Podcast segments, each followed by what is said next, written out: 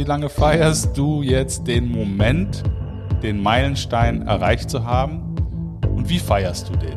Und feierst du den überhaupt? Ja, wahrscheinlich viel zu kurz. Das ist dann diese Geschichte, wo ich auch selber am, am Reflektieren bin über mich, wie es sozusagen auch weitergehen soll. Weil wenn man einfach nur vom einen Meilenstein zum nächsten hetzen, das kann natürlich auch psychisch jetzt, wenn man halt nichts mehr spürt in dem Sinne, dann, dann fehlt einem auf einmal der Antrieb, um auch weiterzumachen. Und ich denke, deswegen ist es eigentlich auch ganz wichtig, dass man das zu einem gewissen Grad zelebriert. Da bin ich in der Vergangenheit vielleicht auch zu sehr zum nächsten Punkt so bestimmt. Und jeder Meilenstein ist auch eine Beziehung. Und eine gute Beziehung hat einen Vorkontakt, also man bereitet sich darauf vor. Dann gibt es den Hauptkontakt, da erreicht man das Ziel. Und dann kommt der sogenannte Nachkontakt. Und wenn du den Nachkontakt, also dieses Feiern, das Genießen auslässt, ist es nicht persönlichkeitsbildend. Also die persönlichkeitsbildende äh, Zeit, die beginnt nachdem du es erreicht hast. Darum ist es so wichtig. Weil sonst hast du nur eine Aneinanderreihung von irgendwelchen Meilensteinen, aber die bringen dir in deiner Persönlichkeitsentwicklung null. Rebellentalk, der große Freiheit.com. Ja, und hier sind wir wieder, die zwei Positionierungsrebellen von der großefreiheit.com, Jens Alsleben und Jörg Christau aus Hamburg, der hier Sonne scheint und äh, es ist fast warm. Ja, moin moin zusammen. Moin. Äh, und äh, wir sind natürlich wieder nicht alleine. Äh, wir haben äh, einen Gast, die Vodcaster von euch können ihn schon sehen. Das ist der Tim Sänger. Äh, moin, mein Lieber. Grüß dich, Tim. Moin zusammen. Moin, Tim. Wie geht's, wie steht's, mein Lieber? Tim strahlt oh, auf jeden geht ganz gut. Ja, ich bin immer, also ich werde immer angesprochen mit du lächelst zu viel. Was ja eigentlich keine schlechte Eigenschaft meiner Ansicht Nee, gibt Schlimmeres. das stimmt. Die Leute, genau. bei mir denken die Leute immer, ich hätte irgendwie gerade einen Unfall gehabt oder wäre gegen einen Baum gelaufen. Wenn ich, wenn ich ganz entspannt gucke, dann kriegen die Leute Angst vor mir. also ein Lächeln ins Gesicht zu schneiden, war auch mal kurz eine Überlegung von mir. Und äh, wenn du äh, so natürlich bist, das ist wunderbar, das ist ganz großartig. Ja, und ich halte ihn immer unter Stress, damit er nicht entspannt guckt. genau. Äh, ja, schön. Äh, erzähl doch einfach mal ein bisschen von dir. Du bist ja auch Podcast-Profi. Hier reden also drei Podcaster miteinander und dein Podcast Erfolgsgeschichten, ähm, da kannst du ein bisschen was drüber, erzählen. Und die, die Idee heute ist ja hier die zwei Generationen mal zusammenzubringen und gucken, was wir voneinander lernen können. Also, over to you. Ja, sehr gerne. Ähm, ja, also ich bin Tim Sänger, ich bin 22 Jahre alt, äh, daher auch der Generationsunterschied. Ähm, genau, ich habe jetzt letztes Jahr mein äh, duales Studium mit einem Bachelor beendet und äh, mache hauptberuflich Beteiligungsmanagement für die Hannover Rück. Genau, und nebenbei habe ich so ein kleines Online-Medienunternehmen und ein Teil davon ist der Erfolgsgeschichten-Podcast. Aber ich betreibe auch noch so nebenbei ein paar andere Webseiten und ähm, genau, das macht mir sehr viel Spaß. Und schlafen und, tust du äh, auch oder, oder fällt das aus? Manchmal mache ich das. So jetzt in Corona habe ich wieder ein bisschen mehr Zeit zum Schlafen. Okay. genau, aber äh, ja, die, die Work-Life-Balance passt schon soweit. Genau. ja, das klingt nach, genau. einem, nach einem 30-Stunden-Tag ähm, irgendwie. wie, ja, wie kriegst du das wenn man sich das gut einteilt. was inspiriert dich? Was ist so dein, dein, deine, äh, dein, dein Hauptantriebsfeder? Also was, was motiviert dich, das alles zu machen? Weil Beteiligung und äh, Medienunternehmen, das klingt jetzt nicht, als wenn das das Gleiche ist. Gibt es da irgendwie einen roten Faden, was dich antreibt?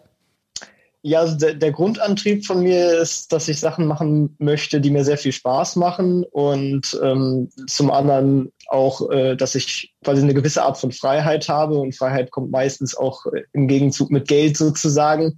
Und äh, deswegen habe ich mich dazu entschieden, ein duales Studium zu machen, damit ich auch direkt während des äh, Studiums Geld verdiene.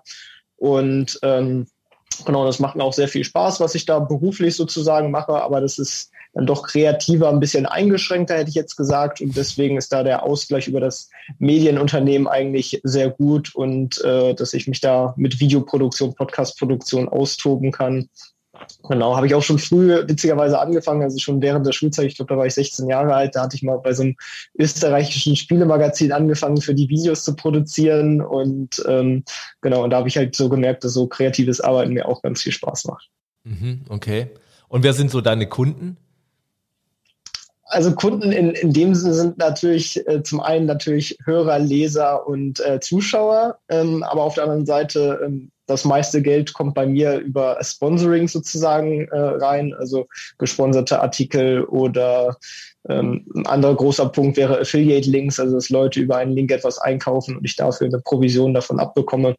Mhm. Genau, das wäre das. Du machst Erfolgsgeschichten. Was sind das für Menschen, die du interviewst und warum machst du das und wie kommst du zu denen? Also wie wählst du die aus? Genau, also ich hatte ähm, die Idee schon ein bisschen länger und habe dann letztes Jahr angefangen, ähm, dass ich noch vor der Corona-Krise, obwohl dann das Thema Podcast natürlich in der Corona-Krise noch mal ein bisschen mehr an Schwung bekommen hat, ähm, habe ich halt gestartet und äh, dachte, dass es doch ganz cool ist, so eine, eine Podcast-Reihe zu starten, wo man einfach mal ein paar Leute darüber interviewt, wie sie zu ihrem Erfolg gekommen sind und auch ganz unterschiedlicher Art. Also ich hatte von einem NATO-Admiral über Sportler aus der Bundesliga, ähm, über verschiedene Unternehmer, äh, Investoren etc. eigentlich schon fast alles dabei. Ähm, Im Mai kommt dann wahrscheinlich auch noch eine deutschlandweite Musikband dazu, also auch äh, ziemlich äh, verschiedene Leute sozusagen. Und es geht ein bisschen darum, ähm, ja, wie sind sie im Endeffekt zu ihrem Erfolg gekommen? Kann auch ganz unterschiedlich definiert sein, sei es jetzt Geld, aber sei es auch einfach ähm, eine besondere Leistung äh, geschafft zu haben. Ich hatte da eine, die hatte schon ihr Studium vor ihrem Abitur abgeschlossen. Hä? Das ist natürlich auch eine wirklich erstaunliche Geschichte. Wie, wie hat die das denn gemacht? Äh, Timmer, ganz kurz. Ja, also die hat, ähm, also man muss natürlich das Abitur haben, um eigentlich ein ja. Studium beginnen zu können. Ja, deswegen. Und ähm, sie hat aber vorher schon angefangen, die ganzen Module und Prüfungen abzubelegen und sozusagen hatte dann das Studium fertig und musste dann nur noch warten, bis sie Abiturzeugnis bekommt, damit sie sich offiziell einschreiben kann. Dann konnte sie alles, was sie gemacht hat, schon direkt anrechnen lassen, hat sozusagen am ersten Tag nach dem Abitur dann quasi das Studium sozusagen abgeschlossen. Aber hatte die Inhalte halt schon vorher gemacht. Da, weißt du, was mich da am meisten interessiert? Sorry, da, wie, was treibt, also mein Thema, so ganz kurz, ist das Thema Bestimmung. Ne? Ich bin davon fest überzeugt, dass jeder von uns eine Bestimmung hat. Und, ähm, und je, viele leben die auch, aber denen ist die gar nicht so bewusst, weil da ist unheimlich viel Kraft, unheimlich viel Energie drin, also warum man etwas macht. Und äh, hast du eine Idee, was, was, was treibt so jemanden an, das zu machen? Oder auch bei dir, wenn du das von ihr nicht weißt? Oder was, was treibt euch an, so viel zu tun? Ja, ich denke mal einfach, dass man was schaffen möchte. Also wenn man sich halt ja, nicht ausgelastet genug fühlt. ja, einfach, ja, es macht halt Spaß und man kriegt halt irgendwie auch einen Reward dafür, sei es halt, dass man früher äh, in den richtigen Beruf einsteigen kann. Ich meine, wenn man schon direkt mit 18 den Bachelor im Gepäck hat, da kann man natürlich auch früher anfangen, direkt zu arbeiten, wenn man das wollen würde. Sie macht jetzt zwar noch einen äh, Informatik-Master, äh, nicht Informatik, noch einen anderen Bachelor in Informatik hinterher. Ähm, genau, und äh, sie, sie liebt es einfach. Also sie, sie hat wirklich ah. unglaublichen Spaß daran, genau. Und ähm, ja, und, und die Tätigkeit gefällt ihr und äh, ja, deswegen hat sie sich dann dafür entschieden. Das war das Wort, was ich eigentlich hören wollte. Ähm, sie liebt das, was sie tut. Und ich nehme das bei dir auch an. Das gibt irgendwas, Auf jeden Fall. Ne, wo, wo Liebe im Spiel ist, da ist auch die Energie. Wie hast du dir ähm, das denn erlauben können, einfach nur das zu tun, woran du Spaß hast? Ja, also so ganz 100% frei bin ich natürlich in dieser Hinsicht nicht sozusagen, weil mein Haupteinkommen kommt natürlich auch immer noch aus meinem Beruf sozusagen. Ähm, aber ich meine, den macht man ja auch nur acht Stunden am Tag und äh, die Freizeit kann man sich ja selber einteilen. Und das heißt, ähm, man kann sich ja dann das suchen, äh, was man möchte. Also für eine ist ja, für viele Leute ist ja Sport einfach zum Beispiel eine, eine tolle Freizeitausgestaltung, wo sie das machen können, worauf sie dann Lust haben. Und äh, bei mir ist es halt zum Teil eben dieses kreative Arbeiten und dass ich dann da nebenbei auch noch mit ein bisschen Geld verdiene, ist natürlich ein praktischer Nebeneffekt. Aber auch bei mir kommen natürlich Sport und Freunde nicht ähm, kurz genug und so kann ich mir halt einfach meine Freizeit so einteilen, äh, wie ich halt Lust darauf habe. Ja, ja. cool, cool. Erzähl mal, äh, was ist so persönlich die Erfolgsgeschichte, die dich am meisten beeindruckt hat? Puh, das ist natürlich sehr schwer. Ähm, also wenn ich jetzt von meinen Interviewgästen oder insgesamt? Ja, du, okay. auch insgesamt, das müssen nicht nur deine, äh, deine Gäste Also insgesamt finde ich natürlich Elon Musk äh, sehr, sehr spannend. Ähm, der wird ja natürlich auch sowieso schon äh, rauf und runter äh, besprochen. Ähm, aber ist natürlich eine, eine wirklich spannende Geschichte, wie er sich auch immer wieder selbst erfunden hat, sozusagen. Und ähm, aus Südafrika heraus dann nach Amerika gekommen ist und dann diverse Unternehmen aufgebaut hat, immer wieder kurz vor der Insolvenz war und dann äh, es doch wieder irgendwie gedreht hat. Ähm, das finde ich schon eine beeindruckende Erfolgsgeschichte und Persönlichkeit. Ja, von, von den eigenen Erfolgs-, also von den, von den Teilnehmern, die bei mir im Podcast war, würde ich eben jene äh, Studentin, Schülerin ansprechen wollen, äh, die fand ich wirklich äh, sehr motivierend sozusagen. Das gibt einen auch selber, finde ich, immer einen sehr großen Drive, wenn man das hört und motiviert einen da selber auch nochmal mehr zuzulegen.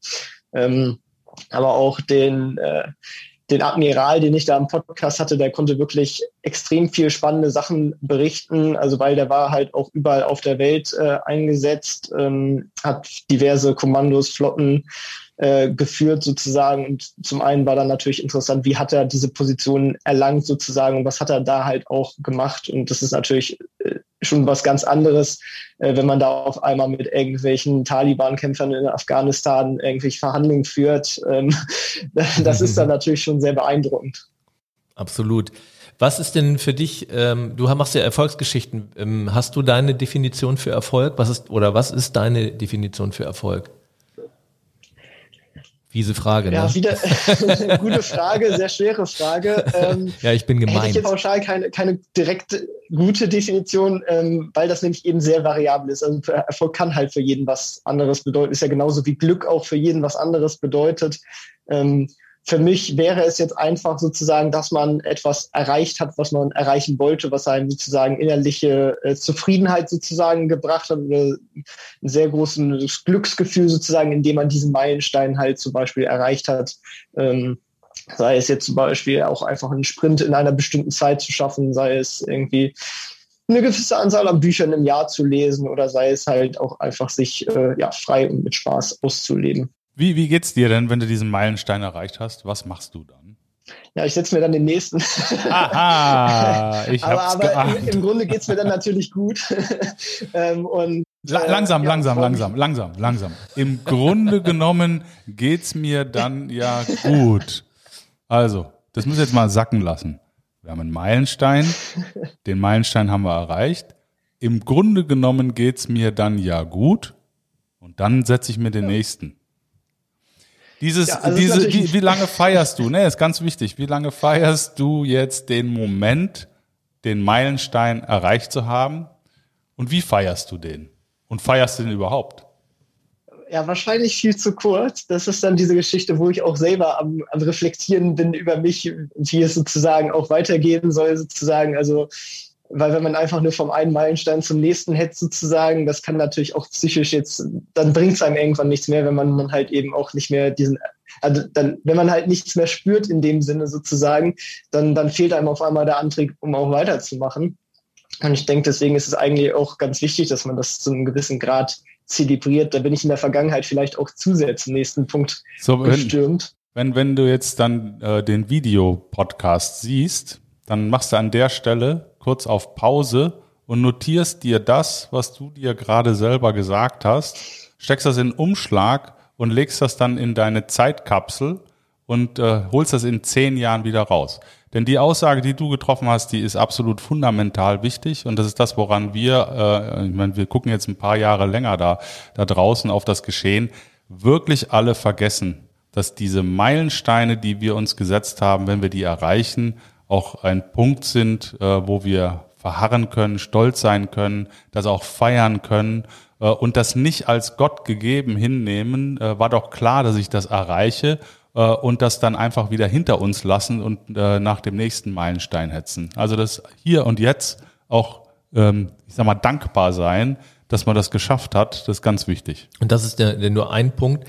Ähm, ich bin Gestalttherapeut und da geht es um Beziehungen und jeder Meilenstein ist auch eine Beziehung. Und eine gute Beziehung hat einen Vorkontakt, also man bereitet sich darauf vor. Dann gibt es den Hauptkontakt, da erreicht man das Ziel und dann kommt der sogenannte Nachkontakt. Und wenn du den Nachkontakt, also dieses Feiern, das Genießen auslässt, ist es nicht persönlichkeitsbildend. Also die persönlichkeitsbildende äh, Zeit, die beginnt nachdem du es erreicht hast. Darum ist es so wichtig. Weil sonst hast du nur eine Aneinanderreihung von irgendwelchen Meilensteinen, aber die bringen dir in deiner Persönlichkeitsentwicklung null. Weißt du, was ich meine? Ne? Und darum, Fall. Darum ist das Genießen, also ich würde es mal einfach Genießen nennen, das, äh, äh, das Genießen ist total wichtig und das ist, äh, erinnert mich an, an Sportler. Ich habe ja viel mit Sport, ich bin Leichtathletiktrainer und habe mir auch Geschichten angeguckt von erfolgreichen Sportlern. Und weißt du, was das größte Problem war bei, bei Sportlern, die das Potenzial hatten und es nicht umsetzen konnten? Die haben die Zeit danach nicht genutzt, die haben keine Pausen gemacht. Die haben immer gedacht, jetzt muss das nächste kommen, jetzt muss das nächste kommen. Und dann waren die irgendwann so ausgebrannt. Und äh, beim Sportler ist es dann häufig so, dass sie ganz viele Verletzungen haben. Also die sind viel, viel, wenn die keine Pausen machen, diesen Erfolg nicht wirklich genießen, dann sind die auch verletzungsanfälliger. Und damit bist du wieder im Training gehemmt oder im Fortkommen gehemmt. Und deswegen sind ganz unterschätzt ist diese Pause, dieses Genießen, Pause machen und so, jetzt hatten wir aber genug Klugscheißer-Alarm hier. ja, ist ja wichtig. Also das ist ja auch gerade mir über die Corona-Krise wirklich sehr selber aufgefallen. Ja. Ähm, weil, weil vorher war es eigentlich, also ich hatte wie ich fand, eigentlich für mich eine sehr gute Work-Life-Balance in dem Sinne sozusagen, aus dem Grund, weil ich ja trotzdem noch nebenbei mehr gearbeitet hat als die klassischen acht Stunden. Mhm. Aber dadurch, dass ich halt mich abends mit Freunden getroffen habe, etc., ähm, war das für mich eigentlich gut ausgeglichen sozusagen. Und in dem Moment, wo das halt alles nicht mehr möglich war, musste ich mich auch erstmal in dem Sinne neu sortieren, äh, um halt für mich auch wieder die, die richtige Balance zu finden, äh, weil halt eben viele Sachen, die ich so vorher zur Entlastung, zur, ähm, ja, zum Ausruhen als Pause sozusagen auch gemacht habe, nicht mehr so einfach möglich waren. Hm. Wie hast du, äh, wie äh, findest du denn heute deinen Ausgleich? Ja, also er ist immer noch nicht so, wie ich ihn gerne hätte in dem Sinne, weil einfach für mich, also für mich gehört halt einfach vieles, vor allem Soziales dazu, was halt aktuell gerade nur eingeschränkt stattfinden kann. Und ja, ich meine, eine Videokonferenz mit all seinen Freunden, das ist jetzt auch nicht das gleiche, wie wenn man die irgendwie in der Bar trifft oder irgendwie zu Hause eine Hausparty macht oder was auch immer. Ähm, und ähm, ja, aber man, man trifft sich dann natürlich einzeln mit den Leuten, äh, um halt seine sozialen Kontakte zu pflegen. Ich gehe oder versuche regelmäßig laufen zu gehen. Jetzt, wo die Tage wieder ein bisschen sonniger und wärmer werden, fällt mir das auch deutlich leichter. Ähm, genau, und ja, versuche auch einfach mal nichts zu tun, sozusagen. Was mich mal interessiert ist, wenn du jetzt diese Erfolgsgeschichten machst und du hast auch noch, du hast es vorhin genannt, deinen Beruf. Ähm, was ist denn jetzt dein Beruf? Also ähm, wirst du perspektivisch mehr in diesem Medienbereich unterwegs sein oder, oder äh, wirst du beides parallel machen? Äh, was ist deine Vision? Äh, da bin ich auch gerade so ein bisschen hin und her überlegen. ähm, in dem Sinne, also mein, mein, Beruf jetzt aktuell ganz klar ist halt sozusagen hauptberuflich Beteiligungsmanagement für die Hannover Rück. Mhm. Ja, und das andere ist halt nebengewerblich, nebenberuflich sozusagen ähm, und das soll es auch erstmal bleiben. Ähm, ich bin auch durch mein duales Studium erstmal an die Hannover Rück sozusagen gebunden und da bin ich auch sehr gern gebunden, weil ich bin da sehr glücklich, habe nette Kollegen und äh, finde das spannend, was ich da mache. Und ähm, ja, aber prinzipiell in der Zukunft kann ich mir auf jeden Fall vorstellen, äh, dass es vielleicht auch nochmal in die Selbstständigkeit gehen könnte, dass ich halt auch nochmal mein eigenes Unternehmen äh, kreieren möchte. Und äh, da würde sich was in diesem Online-Medienraum natürlich auch anbieten. Aber ich habe da auch mehr Ideen, als äh, ich jemals umsetzen könnte, sozusagen. Da muss ich mich dann natürlich noch für die richtige sozusagen entscheiden und dann irgendwann das auch mal machen.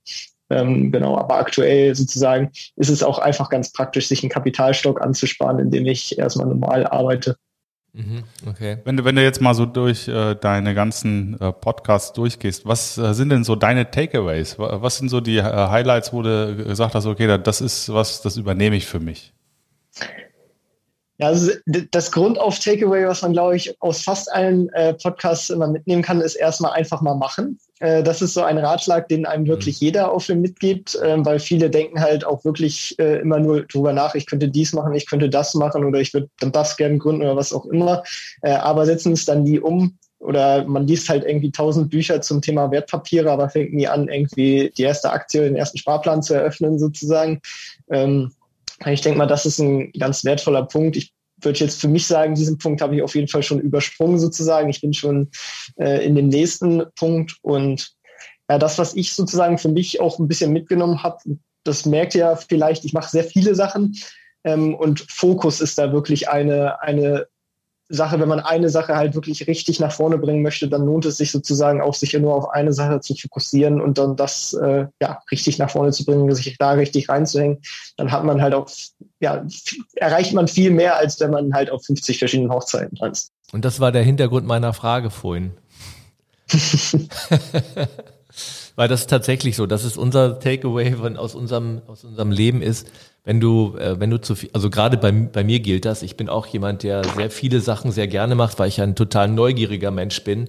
Und äh, habe dann aber irgendwann festgestellt, du kommst nur ganz, ganz langsam vorwärts. Und, und, äh, und die Energie verstreut sich auch zu sehr. Also eine Sache wirklich ins Auge zu fassen und, und da Gas zu geben, ähm, das ist, glaube ich, der, der wichtigste Punkt, wenn man erfolgreich sein will. Ja, bei mir ist es so, äh, ich habe äh, vielleicht den Kontrapunkt, ich habe sehr fokussiert gearbeitet ähm, äh, und habe aber leider Gottes für mich den Spaßfaktor zu niedrig gehängt. Ähm, und das im Nachhinein finde ich das ein bisschen bedauerlich. Ich hatte das Glück, dass viel Mensch in meiner Arbeit vorkam, Gott sei Dank. Aber es war sicherlich ähm, perspektivisch, würde ich heute sagen, äh, nicht genau das, was zu mir gepasst hat. Und äh, ich habe halt ähm, gelernt, äh, Arbeit muss keinen Spaß machen. Ich habe beim Bund angefangen, beim Militär auch, ne? Und da äh, muss Arbeit ja keinen Spaß machen, sondern Arbeit ist erstmal eine Pflicht, die getan werden muss und du folgst einem höheren Ideal. Ähm, so, und wenn du aber so sozialisiert wirst, dass eben Arbeit nicht mit Spaß verbunden wird, äh, dann tust du es halt auch nicht. Und dann äh, kannst du aber auch hart äh, und, und konzentriert und fokussiert arbeiten, ohne Spaß dabei zu empfinden, ohne dass äh, dir da was fehlt, weil du bist ja so sozialisiert. Und äh, auch gerade erst durch meine Kinder und durch die Art und Weise, wie ich die erzogen habe, äh, habe ich dann auch irgendwann gesagt, okay, also da, in der Gleichung stimmt irgendwas nicht. Das, was ich denen erzähle, also meine Söhne sagen da immer gerne äh, heuchlerische Erziehungsmethoden. Ja, wir haben immer gesagt, ihr müsst das machen, woran ihr Spaß habt. Äh, und, und die sagten dann immer, ja, aber wieso machst du doch auch nicht? und dann sage ich, das ist was, was völlig anderes. Klassisches Argument für Kinder. ja, ja, aber ich, äh, die Kinder sind ja dein bester Spiegel. Ne? Und insofern, insofern, also zu fokussiert, ohne Spaß, äh, kann sehr erfolgreich sein. Ich war ja auch sehr erfolgreich, aber ähm, dann trotzdem in mir drin für mich selber. Das war Erfolg in der Außenwahrnehmung. In der Innenwahrnehmung äh, habe ich das nicht so gesehen. Und äh, deswegen habe ich ihn vorhin gefragt, was für ihn, für den Tim der Erfolg ist, weil das ist genau die Frage. Ne? Bist du, bist du äh, äh spaßfokussiert, also oder oder gefühlsfokussiert, äh, äh, ähm, weil Glück entsteht immer dann, wenn du das Gefühl hast. Und darum geht es. Es geht um das Gefühl, ob du einen sinnvollen Beitrag zur Gesellschaft leistest für andere. Das ist, das ist, da entsteht Glück. Und äh, in unserer konsumgetriebenen Gesellschaft glauben viele, Glück ist dann, wenn sie sich irgendwas Tolles kaufen können, wenn sie Anerkennung von außen bekommen. Und bei mir war es immer so, mein Vater war sehr getrieben, ne, also auch getrieben, erfolgsgetrieben und hat immer gutes Geld verdient, aber der hatte nie Spaß. Und ich habe gesagt, so will ich nicht leben. Und ich war auch bei einer Versicherung, ich war bei einer Kreditversicherung nach dem Studium und habe da gedacht, wenn ich das mein Leben lang jetzt machen soll, äh, das kann ich nicht. Also da habe ich keinen keinen Spaß dran. Und ich bin ja dann zu einer, zum Robinson Club gegangen und habe als Jugend- und Sportanimateur gearbeitet, wo alle gesagt haben, der hat einen Hau. Und aber das war genau das Richtige. Da habe ich nur auf meine Emotionen gehört und auf meinen Spaßfaktor. Und lustig ist, ich habe gestern gerade mit einem äh, Studienfreund telefoniert. Wir haben zusammen in einem Haus gewohnt und der war äh, CFO bei einem großen Pharmakonzern in der Schweiz und hat gesagt, wenn ich nicht aufgehört hätte zu arbeiten, würde ich jetzt wahrscheinlich nicht mehr leben, was ich sehr krass fand. Und er sagte, er hat mich mal beobachtet und hat gesagt, was macht der da eigentlich? Ja, und, und sagte, äh, du hast alles richtig gemacht. Also aus heutiger Sicht, damals habe ich gedacht, du bist verrückt und heute äh, denke ich, du hast alles richtig gemacht. Und das war auch ein schönes Feedback, äh, mal so zu hören, weil ich bin wirklich dieser, der das freie Leben immer praktiziert hat und nicht den Fokus aufs Geld gelegt habe, sondern immer das, dass ich äh, das mache, was ich mache mit Spaß. Ne? Und wir sind jetzt eine gute Kombination. Weil durch ihn lerne ich den Fokus genau. und durch er mich lernt er den Er Spaß. hat den Spaß und ich die Arbeit. Richtig. Perfekte Kombination. Jeder lebt einfach so weiter wie bisher. Man will nicht aus seiner Komfortzone raus. Aber ähm, was mich jetzt mal interessieren würde, äh, das ist ja auch der, der ähm, Eingang gewesen, ähm, die Message an die Alten. Ähm, äh, es ist ja ganz wichtig, was ihr Jungen glaubt, äh, wie ein Dialog geführt werden muss, damit ihr euch gehört und gesehen fühlt? Erste Frage. Und zweite Frage, ähm, what's in for me? Was bringt ihr Jungen mit an den Tisch? Wo seht ihr eure Kernkompetenzen? Wo wollt ihr mehr Raum, äh, um da äh, mitreden zu können? Ja, also dieses erstmal mitreden sozusagen ist ja auch quasi schon der erste Schritt sozusagen, also dass überhaupt auf einen gehört wird, also dass man die Chance hat, in einem Meeting sozusagen seine eigenen Ideen mit einzubringen, dass man sozusagen nicht als der noch Unwissende abgestempelt wird, weil der hat ja noch keine Erfahrung. Ähm, und das halt auch, ja, diese, also das gibt's ja auch bei älteren Personen, wenn man irgendwie ein bisschen introvertierter ist sozusagen, dass man dann nicht direkt seine, seine ja, Ideen nach vorne pitcht und, und verargumentiert, sondern ähm, ja, dass man überhaupt auch einfach gelassen in einer ruhigen Situation sozusagen die Chance bekommt, seine Vision äh, vorzustellen. Und ähm, ja, What's in for me sozusagen, ähm, das sind dann natürlich andere Ideen, so weil dieser extrovertierte Typ Mensch sozusagen, der hat auch meistens eine gewisse Art von Ideen. Natürlich nicht immer die gleiche sozusagen, aber es ist ja meistens doch ein, ein Schwung von Ideen sozusagen. Und äh, jüngere oder auch introvertierte Menschen, die kommen teilweise mit einer komplett anderen Sichtweise, weil sie natürlich auch neuere Geschäftsmodelle von Grund auf gewohnt sind in Sachen Sharing Economy. Das sind ja auch Sachen zum Beispiel, die jetzt erst über die letzten Jahre aufgetragen sind oder ja, wie kann man Technologie mit meinem Geschäftsmodell, was vielleicht noch ein bisschen oldschooler ist, verknüpfen? Da, da kommen dann Impulsvorschläge, die vielleicht zuerst abwegig klingen, aber die vielleicht ja eben diese kreativen äh, Möglichkeiten sind, wie sich dieses äh, Geschäftsmodell halt transformieren kann und auf einmal halt auch eine marktführende Stellung dann bekommen kann, indem man einfach auch mal was Neues probiert, was halt die Wettbewerber vielleicht noch nicht versucht haben. Begegnet ihr euch da wirklich auch auf Augenhöhe gefühlt? Mit den älteren Generationen oder gibt es da immer noch so ein bisschen von oben nach unten? Ich denke mal, das hängt jetzt sehr natürlich von den Personen ab, mit denen man da natürlich zu tun hat. Ähm, traditionell würde ich sagen, ist es auf jeden Fall noch so, dass man in vielen Bereichen von oben nach unten sozusagen betrachtet wird. Also ich denke mal jetzt, dass es nicht die Regel ist. Wie, wie geht's dir denn in so einem Moment? Ja, ist natürlich schade, ne? wenn man gute Ideen hat und man möchte die einbringen und äh, man weiß sozusagen, die Gegenseite ist nicht offen dafür. Also dann bringt man sie zum Teil auch gar nicht erst ein, weil man weiß, das wird eh nicht angenommen sozusagen. Und das ist ja eigentlich eine von Grund auf schlechte Sache sozusagen, weil eigentlich zumindest Ideen sollte man ja immer äußern können aus dem Grund, damit man zumindest mal darüber diskutieren kann. Also ich meine, es kann ja eine schlechte Idee sein, aber dann lohnt es sich ja mal darüber zu diskutieren, warum die schlecht ist, damit man halt auch wieder was für seine eigene äh, ja, wieder mitnehmen kann und daraus lernen kann, warum die schlecht ist und vielleicht beim nächsten Mal halt das weiterentwickeln könnte. Was, was meinst du, warum deine Ideen dann äh, unter Umständen nicht gehört werden? Also was, was treibt die Leute an, die äh, dir da den Raum nicht geben? Na, ich denke mal jetzt zum Beispiel in Deutschland ist, ist ein, zum einen halt das Alter halt wirklich einfach ein Punkt, dass man einfach sagt, er, sie hat noch nicht genug Berufserfahrung gesammelt ein großer anderer Klassiker ist ja das typische Zertifikatswesen in Deutschland. Du brauchst hier den, den Master auf sonst was, am besten noch einen Doktor oder so und erst dann gilt es auch als fachlich qualifiziert und dazu was sagen zu dürfen. Ähm, dabei kann man ja auch einen Master haben und trotzdem eine Flachpfeife sein. Also ähm, das hängt natürlich daran ab, wie gut man halt im, im Thema drin ist. Und das ist von außen, das ist ja auch so ein Problem sozusagen der Master gibt erstmal eine scheinbare Qualifikation, nach der es sich vorzufiltern sozusagen. Äh, Kompetenzanmutung sozusagen. sozusagen, ne? Genau, genau, weil irgendwie muss man es ja auch, man kann da sicher nicht mit jedem persönlich zusammensitzen. Das wird dann ja für viele äh, Human Resources natürlich auch zum Problem, wenn man versucht, jedem personell quasi so zu entgegenzukommen und zu gucken, äh, kann der vielleicht was, auch wenn er es noch nicht auf dem Papier hat, sondern er hat sich, keine Ahnung, im Selbststudium über YouTube irgendwas angeeignet oder halt auf andere Wege, äh, sodass er halt wirklich tatsächlich auch einen Mehrwert einbringen kann, für mich. Wie ist es und, denn aus deiner Sicht, wie viel, wie viel Potenzial wird denn da verschleudert? Oh, ich denke mal viel. Ja. ähm, also gerade ich, ich habe jetzt auch, also ich habe zwar meinen Bachelor sozusagen, ähm, aber ich habe über verschiedene, es gibt so ähm, Online-Weiterbildungsgeschichten. Ich weiß nicht, ob ihr das kennt. Coursera und edX sind so zwei sehr große aus den äh, USA. Da sind halt so Elite-Universitäten, die so kostenlos da mhm. ihre Kurse sozusagen in Vorlesungen zur Verfügung stellen. Und man kann da auch so kleine Quizzes machen und es ist eigentlich eine ganz nette Möglichkeit, um sich halt äh, ja, qualitative Weiterbildung anzueignen. Aber man kriegt natürlich keinen offiziellen Abschluss in dem Sinne. Also man kann natürlich schon Geld zahlen und kriegt ein nettes Zertifikat von denen, aber es ist natürlich längst nicht in Anführungsstrichen so viel wert. Aber man hat's, klar, man kann das natürlich auch machen und versuchen, sich so einfach durchzuschummeln. Aber wenn man wirklich das aufgenommen hat und es gelernt hat und verstanden hat, ähm, dann kann man das natürlich auch der gegenüberliegenden per äh, Person zeigen. Und dann kann man natürlich auch ja, wertvolle Inhalte einbringen.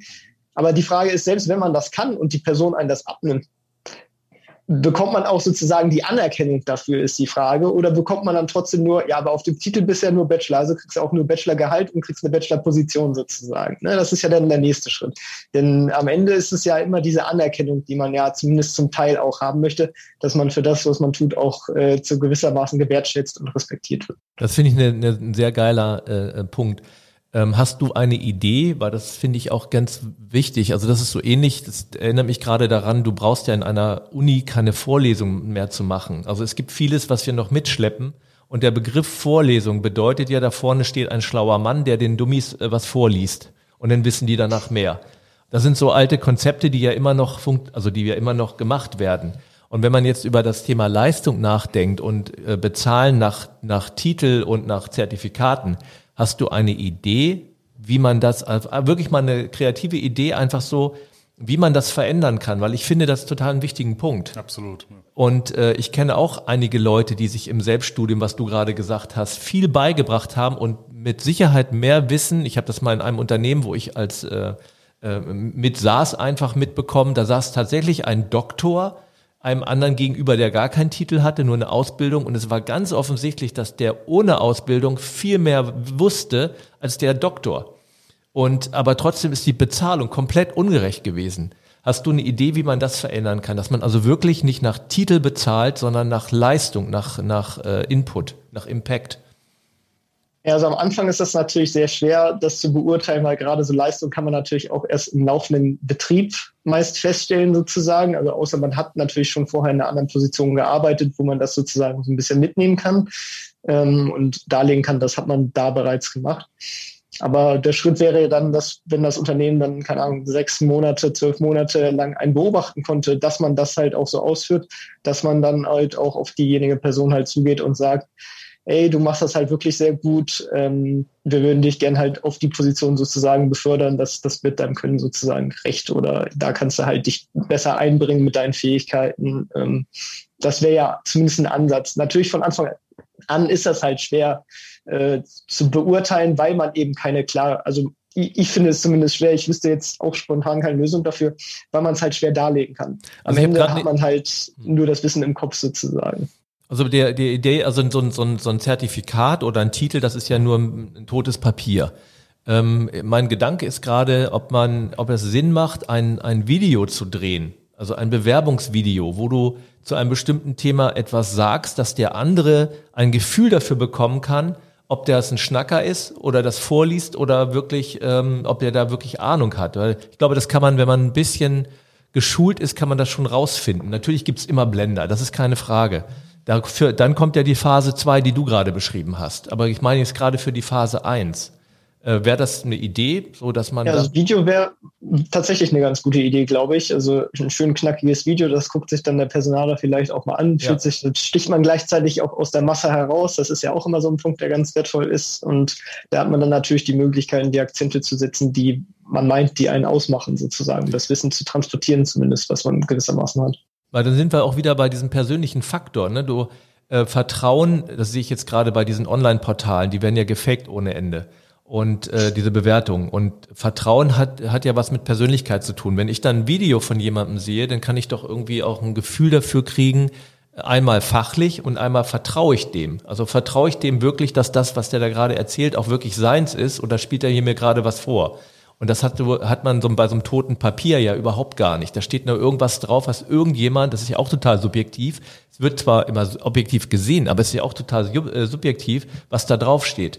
Und da könnte doch so ein Video total äh, äh helfen, um diese Hürde zu nehmen. Also Phase 1 und Phase 2, was du gesagt hast, diese Beobachtung. Also gerade so ein Gedanke. Ja, das ist natürlich extrem vielschichtig, weil die Leute, bei denen die Bewerbungen als erstes aufschlagen, ja zum Beispiel gar nicht in eine inhaltliche Diskussion gehen können mhm. für die Stelle, die sie da irgendwo besetzen müssen, ne? weil der der Fach, äh, die Fachkraft äh, das ähm, ja, erst dann in der zweiten oder dritten Runde überhaupt auf den Tisch kriegt. Ne? Äh, grundsätzlich finde ich diese Videoidee äh, gut und machen auch schon viele. Ich meine, du wirst ja auch immer kreativer im Bewerbungsprozess, um eben rauszustechen aus der Masse. Aber das System ist ja das Problem. Also wenn ich äh, zum Beispiel unsere Clifton Strengths, ne, äh, wenn ich wenn ich höre, dass äh, 90 Prozent der Fortune 500 Unternehmen ähm, mit äh, dieser mit diesem talentorientierten Ansatz arbeiten äh, und es eben Firmen gibt wie zum Beispiel auch Facebook, äh, die gar nicht mehr irgendwelche Funktionen suchen, sondern die suchen Talente und bauen dann eine Arbeitsplatzbeschreibung sozusagen um dieses Talent herum ähm, dann ist der Ansatz, den wir ja haben, äh, der muss ja eigentlich mal upside down gedreht werden.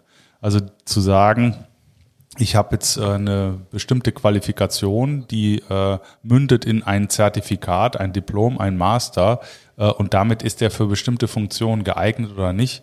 Dieser Ansatz, solange der nicht weg ist, ähm, wird es einfach auch schwierig sein für die, die das Zertifikat nicht haben, aber qualifiziert sind, diese Hürde zu nehmen.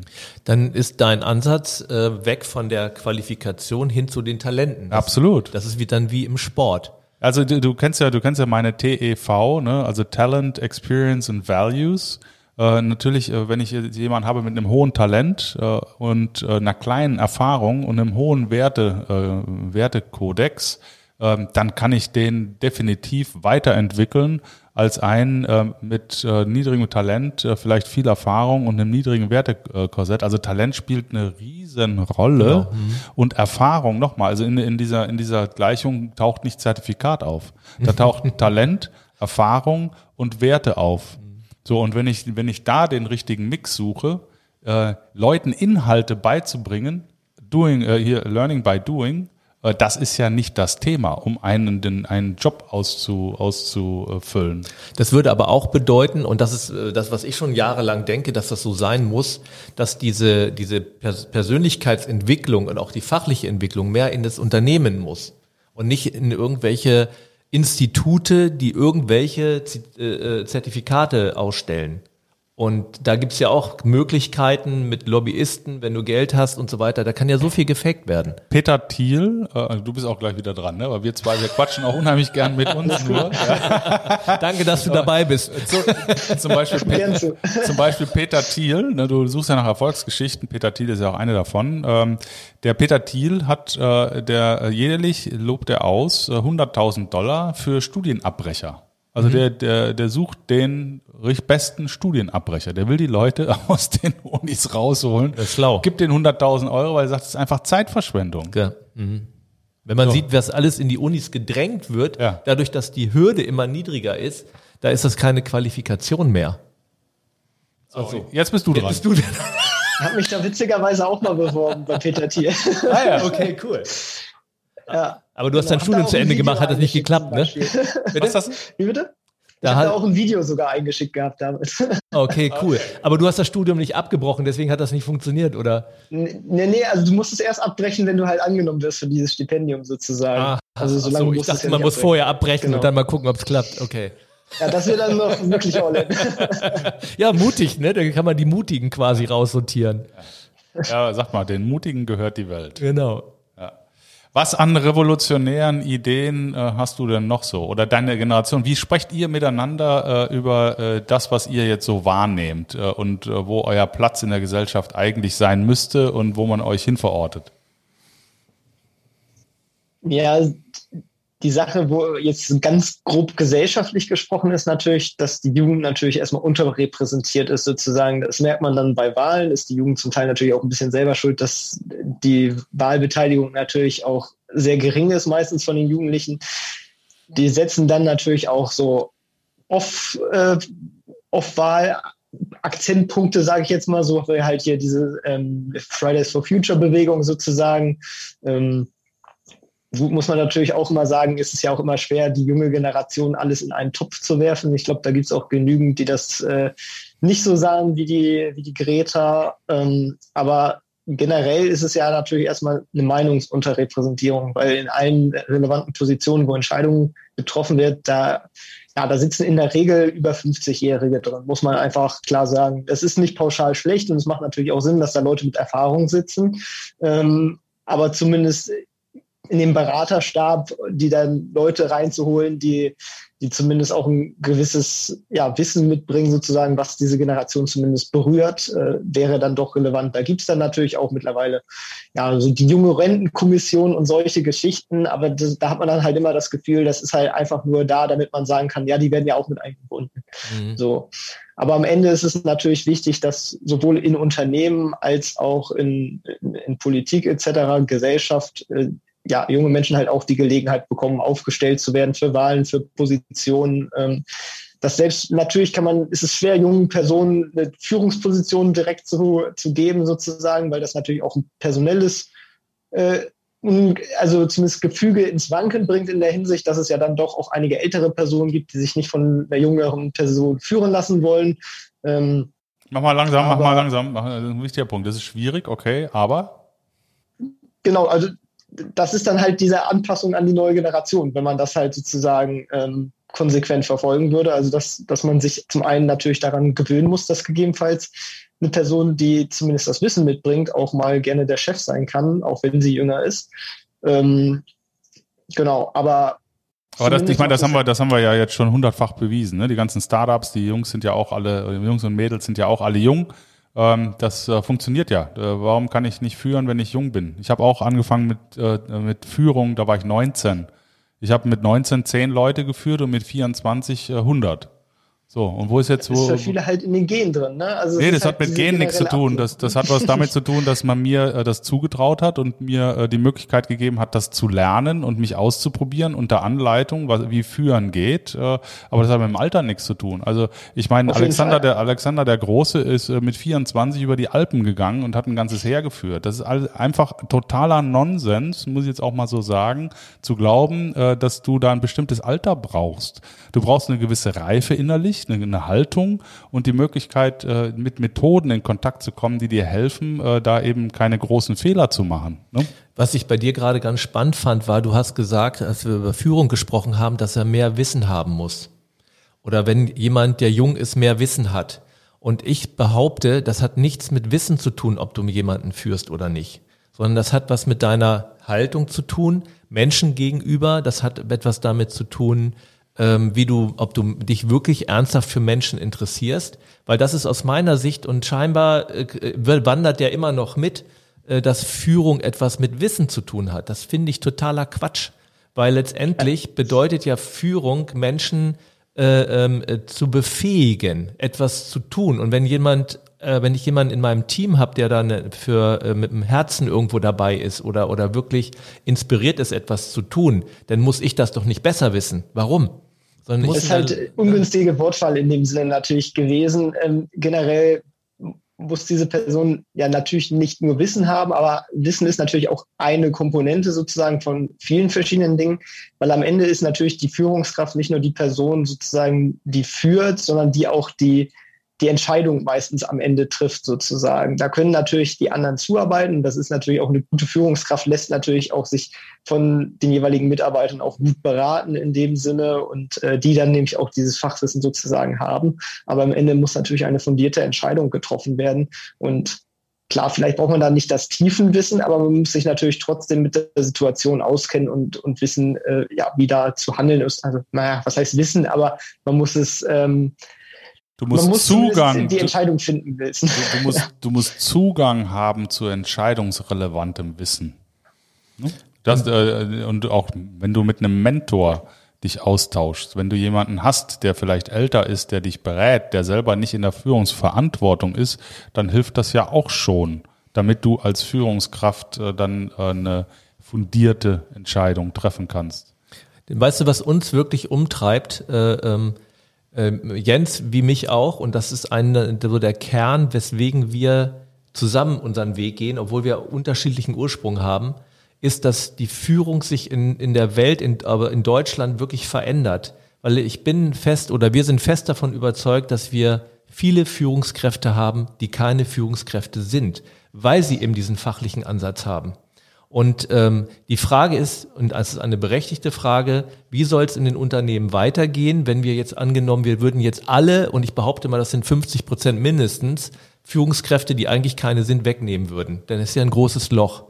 Und äh, wenn wir aber auch glauben, dass nur alte Leute, sage ich jetzt mal, provokativ führen können, dann werden wir das Loch nicht füllen können.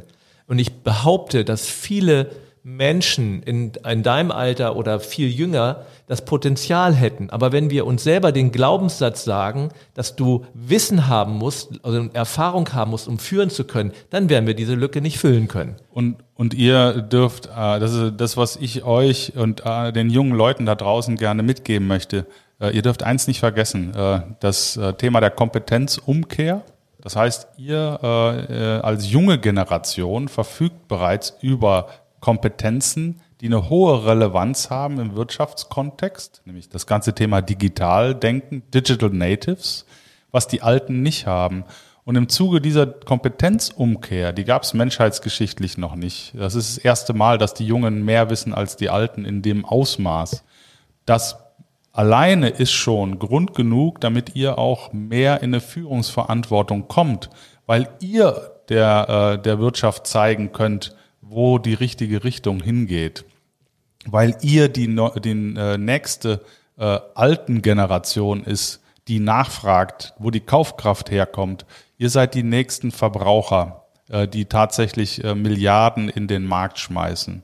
Und deswegen kann ich, äh, können wir euch nur äh, unterstützen dabei, äh, auch eine inhaltliche Führungsrolle einzufordern. Traut euch, geht da raus und sagt, äh, ich möchte mich hier einbringen und ich lasse mich nicht abspeisen, weil ich habe wirklich was mitzubringen. Ich bringe eine Haltung, eine Lebenserfahrung mit, die ihr Alten nicht nachvollziehen könnt, die aber in spätestens 10 oder 20 Jahren ähm, die Welt beherrscht. Und es ist nicht nur ein unternehmerisches Thema, es ist ein gesellschaftliches Thema. Weil wir, wir sitzen aktuell in einer, in einer Krise fest und die wird, äh, das ganze Ausmaß ist noch lange nicht sichtbar. Und wenn wir dann darauf hoffen, dass die Alten, die sowieso nie führen konnten, uns da rausführen, dann funktioniert das einfach nicht. Wir brauchen Kreativität. Wir brauchen neue Ideen. Jahrelang war, war quasi Zukunft immer nur die Verlängerung der Vergangenheit. Das ist vorbei. Das ist spätestens jetzt auch deutlich geworden. Das war schon länger vorbei, aber jetzt, jetzt ist es mal deutlich geworden. Und, äh, und deswegen ist unser Ansehen tatsächlich, das ist mit, mit ein Teil, und bei, bei uns geht es gar nicht um das Alter. Aber wir glauben, dass einfach im, im unheimlich viel Potenzial in, bei den jüngeren Leuten ist, die aber nicht gelassen werden. Die nicht gelassen werden, weil es um, um Besitztum geht und um, um, um Claims absteppen, äh, stecken. Und, und ich bin hier doch die Führungskraft und Unterdrückung.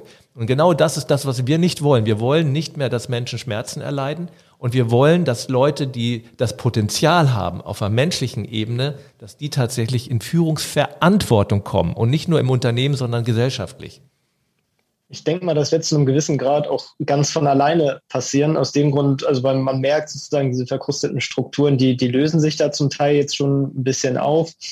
Und zum anderen dadurch, dass halt demografischer Wandel auch immer mehr Leute auf einmal in Rente gehen werden, da werden halt auf einmal viele Positionen frei werden, die sich dann halt frei besetzen lassen sozusagen. Und äh, das wird dann sozusagen auch eben nochmal diese Kultur da ein bisschen auflockern und dadurch werden halt auch mehr Frauen und so weiter automatisch in Führungspositionen gelangen, weil ja das ist ja auch immer dieses Frauenquotending. Ähm, ja, in dieser Generation, die oftmals halt in Führungspositionen ist, da haben halt damals noch nicht so viele Frauen gearbeitet, dass sie halt in diese Position gelangt sind. Das wird ab jetzt total anders sein, weil halt die meisten Frauen nun mal berufstätig sind und äh, aus diesem Grund werden halt auch in Zukunft viel mehr Frauen in Führungspositionen automatisch landen. Also sagst du auch, die Zeit der Silberrücken ist so langsam vorbei.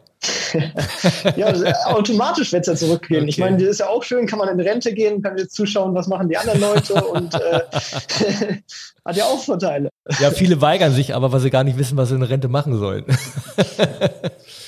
Gut, ja. ich glaube, wir sind ziemlich weit gekommen mit der Zeit. Wir müssten so langsam mal ein bisschen auf die Uhr gucken. Genau, die, die drei, drei, äh, zwei, drei, fünf Punkte, die du noch mitgeben möchtest äh, den Leuten da draußen. Als Takeaway.